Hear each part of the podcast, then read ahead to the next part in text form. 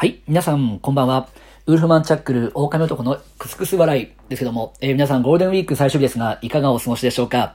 えー僕が住んでるところは、さっきから雷が相当鳴っておりますが、明日ね、えー連休が明けて仕事が再開するときに皆様が仕事場ですとか学校に行きやすいようなね、天気になるといいなというふうに思ってます。で、今日はですね、テーマ、僕と私のね、えっと、いたずら大作戦ということで、数々のですね、えーいたずらに関する投稿をいただいております。ね、いたずらっていうのは実はまあ子供時代が一番するのかななんて思っていて、大人になってからいたずらってもしかしたらちょっとね、減っていくのかもしれませんけども、ね、その中でですね、皆様からいただいたいたずらをですね、紹介していこうと思ってます。えー、ラジオネーム、へったくれさんからいただきました。ありがとうございます。幼稚園生くらいの時、遊びに行った祖母の家でインターフォンをつける工事をしていました。完成後、妹と面白がってどんなに怒られてもピンポンを押しまくりました。とうとう何度押してもうんともすんとも言わなくなり、夕食に招かれていた工事の人に今度は修理をお願いする羽目になりました。いや、これめちゃくちゃわかりますね。あの、ちっちゃい頃ってどうしてあのピンポンをたくさん押したがるんでしょうね。僕の甥っ子、今小学校2年生ですとか、あと3歳児がいるんですけども、もう実家に帰るとやっぱ基本的にピンポンピンポン押してますね。で、このピンポンのいたずらで、大人がやったいたずらがありまして、あの、僕は一人暮らしなんですけども、数年前に夜中の1時ぐらいにピンポンが鳴ったんですね。で、友達とか来る予定全くないのになんだろうと思ってインターホンに一応入って出たんですけど、何にも反応がなくて。で、なんだろうと思ったらまたピンポン鳴るんで、こう、恐る恐る覗き穴を見てみたら誰もいないんです。えいたずらかなと思って待っててもまたピンポンが鳴るんで、意を決して、一応ですね、あの、置いてある木刀を手に取って、ガチャッと開けたらですね、しゃがみ込んでいる兄貴がいたんです。あの、ここに 座ってると、覗き穴が見えないんだよねとかってドヤ顔してましたけど、もうですね、夜中の1時過ぎにですね、ピンポンされることがですね、相当ですね、もう、あの、ドキドキ感というか、あの、ゾッとする感じは相当でしたね。そうですね。まあ、あの、ピンポンがね、いたずらで許されるのはきっと子供たちの時代なのかなっていうふうに思ってますと。で、続きましてですね、同じピンポン系でいきましょうか。えー、みんなやっぱ意外とピンポンするんだなと思ってたけど、ラジオネームロイさんからいただきました。小学生の時、学校近くの焼き鳥屋に悪友と一緒にピンポンダッシュを繰り返していたら、学校に通報されて、ビビリの悪友一人がゲロってバレました。仕方なくみんなで謝りに行く羽目に。ただ、そこの焼き鳥屋さんのおばちゃんがめちゃくちゃいい人で、いたずらを後悔してみんなで大泣き。その時、おばちゃんが焼き鳥を俺たちに振る舞ってくれました。その後、焼き鳥屋はとても安い価格も手伝い、僕たちの行きつけの焼き鳥屋となりました。いや、なんかいい話ですよね。こう、なんかいたずらをしたけど、諌められるけど、それをちゃんと許してくれて、そこから始まるストーリーがあるいたずらって、なんか、すごく心温まりますよね。だそういったね、こう、いたずらって人と人と繋がっていっていいなと思うんですけど、まあ、僕自身どんないたずらがあったかなと思うと、まあ、いたずらなのか、戦いなのかわかりませんけども、中学校の頃にですね、1年生の時だったんですけど、まあ、あんまり授業が面白くない先生がいまして、で、その先生の授業で眠くなっちゃうんで、ちょっとこう、余興というか、いたずらというか考えちゃいまして、9時45分になった瞬間に、全員でシャーペンまたはボールペンをカチカチしないかいってクラス全員に言ったんですね。そしたらですね、あの、普段話なんかしない子たち同士で、やべえ、俺、鉛筆しか持ってねえ、いいよ、使いないよとかっていう、そういうこう、妙な連帯感が生まれ、で、9時45分になった瞬間に、全員で、ってなるんですね。その時のクラスが総勢38人。38人でやる、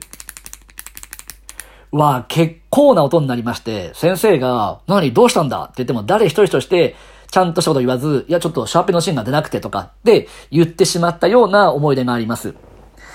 で、そんなクラスだったので、まあ、もしかしたら学校側からすればまあまあ問題児クラスだったのか、担任が3回変わったんですね。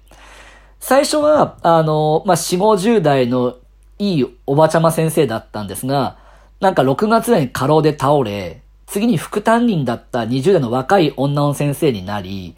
で、夏休みに明けたら、屈強な体育教員が来たんですね。なんか、まあ、末高先生って言うんですけど、9月1日、まあその当時9月1日ですけど、夏休み明けが、ね、あの、いきなり入ってきて、今日から俺が担任だってなって、僕たちも、なんだこいつはと、ちょっと臨戦態勢になってしまいまして、じゃあ宿題回収するぞ、なんてなりまして、で、こう宿題回収をしていくんですね。で、その時にこう、あずまくんっていう僕の旧友がいまして、で、その末高先生が、あずま、宿題やってやるのかって言ったら、あずまくんやってありますよって。じゃあまず1ページノートを出せってなりまして、僕たち1ページノートという、1ページに単語をいっぱい書くって宿題が夏休みに出てたんですね。1日1ページ。なのでだいたい40枚ぐらいあるんですが、あずまくんがやってありますって出したら、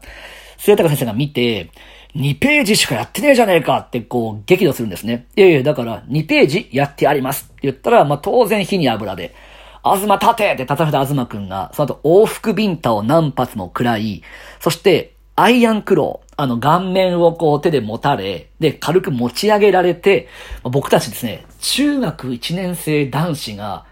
片手で持ち上げられるのを見て、ちょっとこう引くんですよね。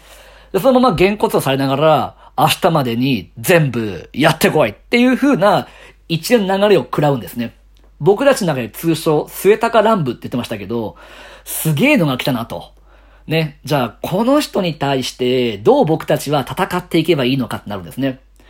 まあ、いわゆる体罰っていうものがまだこうね、普通に横行しているような時代でしたから、ね、その体罰に対してわーわーわーわー声を上げるんじゃなく、どう戦うかになっちゃうんですよね。まあ、それが基本的にいたずらになるんですが、例えば、何かと思いますと、末高先生の授業中に何枚食パンを食べれるか、なんてなるんです。給食で出た食パンを残しておいて、5時間目の末高先生の授業に何枚食べれるかっていう、こう、勇姿を募るんですね。で、募ったメンバーで、隙をついてこう食べていくわけですよ。で、末高先生が黒板に向いた瞬間に今だってこう食ったりするんですね。で、ただですね、やっぱり、あの、間が悪いやつっていて、こう見つかるわけですよ。その時は浅井くんっていうクラスメイトが見つかったんですけど、おい、浅井何やってんだ？って言ったら、浅井くんが食パン食べてますっていうわけですね。で、浅井前出てこいって前出てって、授業中に食べていいと思ってんのか？ってまた往復ビンと食らいまして、で、席戻れって言われた浅井くんが、誰かにティッシュティッシュっていうか、誰かがティッシュ渡したら、ペッとこう、真っ赤になった食パンを出したんですね。で、それ見ながら浅井くんが、ジャムパンって言うんです。ね。ジャムパンじゃねえからって全員でこう笑ってしまうんですけども、で、そういうこう度胸試しが続くわけですね。で、次にやったのは、給食で、ソーセージフランクフルトが出た時に、マスタードが一緒に出たので、男子たち全員でマスタードを残しておいて、こう、マスタードを目の下に塗って、誰がどこまで耐えれるか選手権大会だったんですね。気をつけれ、お願いしますの瞬間に全員で目の下にマスタードを塗り、こう痛くても耐えていくというような度胸試しなのか、いたざなのかわかりませんが、そういったものをやってました。で、ただまあ、あの、見つかれば殴られ、蹴られのね、連続で、僕たちも、じゃあ次どういう攻め方しようかときに、精神的に行こうとなりまして、まあ当時はね、個人情報とか、本当にまだ緩かったですから、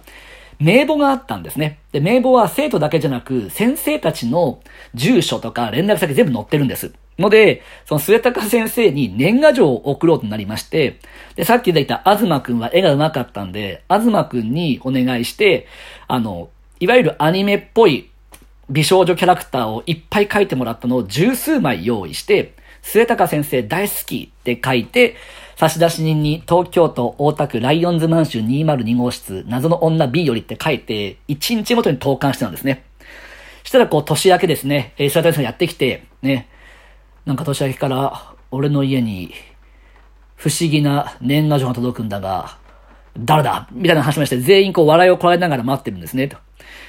なんか一言、嫁が浮気を疑っていると。もうざまあみろでしたけどね。ぐらいですね、こう、瀬田先生をこう、精神的にやっていって、まあ、結果的に3月、瀬田先生移動になった時に、ボジャは勝ったなって話になったんですけども、そういうのがね、まあ、いたずらなのか、戦いなのかわかりませんが、僕らの中ではそういうのがいたずらでしたね。で、えっ、ー、と、最後ご紹介するのはですね、えー、ちょっと恒例になりましたが、えっ、ー、と、92歳のおばあちゃんからいただきました、えー、投稿ですと。ね。いたずらえー、神社のお賽銭箱からお賽銭を盗んだと。ね。いや、これ犯罪じゃんって思うんですけど、あの、おばあちゃんですね、家が神社なんです。つまりですね、自分の家の神社のお賽銭箱から盗んでいくわけですね。まあ、それ、自分の家だから犯罪じゃないかって言ったらまた違うんですけども、ね、まあ、罰当たりもいいところで、ね、ちゃんとですね、あの、自分の家からどうもお兄さんと共犯で盗んでいったのが、いたずらかなっていうふうに言ってました。まあね、そんな風にね、あの、可愛らしくはないんですけども、92歳のですね、おばあちゃんも昔のね、時はいたずらをしていたよとなりますが、いたずらっていうのはですね、きっとやった方も、やられた方も、最終的に笑顔になるのがいたずらかなと思うんですね。片っぽがいたずらと思ってても、片っぽがなんか不快な気分になっていたら、きっとそれは違うんだろうなと思うので、ぜひですね、笑顔になれるいたずらを考えていければなと思ってます。僕もですね、あの、職場でも、ね、セミが苦手な後輩の机の上にセミをいっぱい置くとかやったことがあったんですけども、まあ泣かれて、それ以降はやるのやめようと思いました。ぜひですね、皆さんも連休明け、人を笑顔にできるようないたずらを一緒にできたらなというふうに思ってます。えー、次回はですね、えっと、僕と私の国語の時間ということで、皆さんが思い出に残っている国語の教科書の文章ですとか、授業について投稿を受け付けております。ぜひよろしくお願いします。では本日もありがとうございました。